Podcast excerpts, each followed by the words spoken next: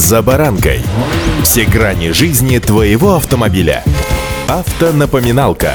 Комментарии экспертов. Советы по обслуживанию автомобилей в программе «За баранкой».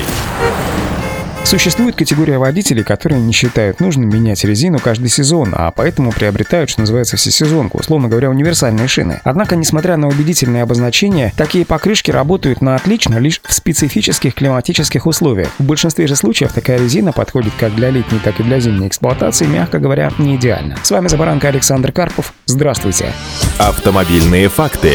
Плюсы всесезонной резины хорошо известны. Такие покрышки демонстрируют баланс ездовых качеств в различных дорожных условиях как в холод, так и в теплую погоду. Именно поэтому практичные и, что называется, ленивые водители не заморачиваются сезонной сменой и используют такую резину круглый год. Производители же стремятся объединить в одной всесезонной шинной модели диаметрально противоположные качества. Скажем, состав резиновой смеси средней твердости позволяет такой резине сохранять сцепные свойства в широком диапазоне температуры на разных дорожных покрытиях. Или, например, большинство всесезонных шин не случайно имеет асимметричный рисунок протектора. Внутренняя часть протектора, как правило, выполнена в виде массивных блоков для лучшего зацепа на снегу. Внешне обычно отвечает за управляемость на чистом и мокром асфальте, а потому имеет менее выраженный рисунок протектора. У всесезонки же с симметричной расстановкой блоков протектор обычно невысокий, собран из отдельных шашек с ламелями небольшой глубины. Также следует знать, что у всесезонных шин есть и собственная градация. Грубо говоря, существуют всесезонки, ориентированные в большей степени на зиму или в большей степени на лето. В первом случае покрышка, как правило, имеет маркировку в виде снежинки внутри горы или обозначение Road Winter, которое может быть сокращено до R плюс W. Данная резина предназначена для особо холодного климата. Такие покрышки, пусть и с оговорками, допустимо использовать при суровом минусе. Полимеры, входящие в состав покрышки, не затвердевают на морозе до состояния пластмассы, а протектор будет эффективно работать. В то же время в регионах с теплым климатом в ходу всесезонная резина, предназначенная в большей мере для лета и нечастых выездов по зимним очищенным дорогам. Здесь дополнительно может присутствовать маркировка Water, Rain или Aqua, или логотип в виде зонтика. Понятно, что приспособленностью к эксплуатации в морозы здесь, в общем-то, и не пахнет. Как бы то ни было, даже всесезонку, ориентированную в большей степени на зиму, не следует использовать в местности, где температура опускается ниже минус 15. Самые продвинутые всесезонки — это всегда компромисс по эластичности, шумности, экономичности, ну и другим критериям.